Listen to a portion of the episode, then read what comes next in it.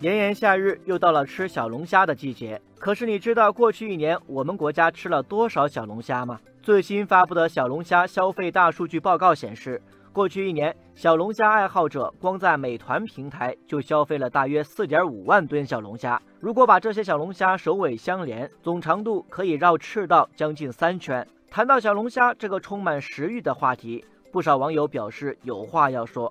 网友小矮人说：“小龙虾碰上了吃货，只能自认倒霉，有去无回。”网友十八碗说：“不得不佩服小龙虾爱好者，活活把小龙虾从草根吃成贵族，从廉价货吃成了奢侈品。”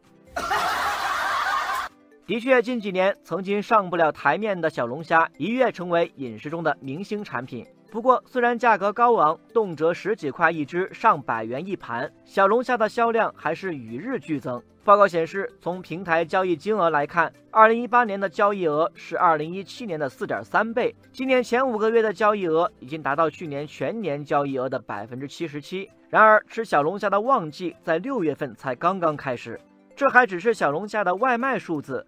从行业来看，去年全年。全国小龙虾养殖总产量为一百四十一点五万吨，小龙虾总产值已经突破四千亿元，相当于白俄罗斯去年全年的 GDP。小龙虾巨大的产值背后，外卖平台功不可没。网友酸葡萄说：“外卖满足了一个人吃小龙虾的消费需求，同时也扩展了小龙虾门店的经营场景。外卖让夏夜经济的餐饮消费场景从餐馆扩展到千家万户，充分释放了城市的消费潜力。”经营小龙虾生意的网友醉拳说：“去餐馆堂食和点外卖在家吃。”是吃小龙虾两个不同的消费场景。现在没有人会纠结要不要做外卖，我自己就经营了五十家门店，其中三十家是外卖专门店。网友光盘行动说，门店的翻台率乘以桌数就是生意的上限，但做外卖只要后厨出品能力强，出单量几乎没有上限。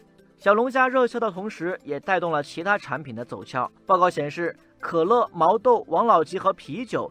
是人们在吃小龙虾同时最爱点的搭配品。网友阳光灿烂说：“没想到麻辣小龙虾不仅满足了国人的胃，还成为拉动内需的神器。”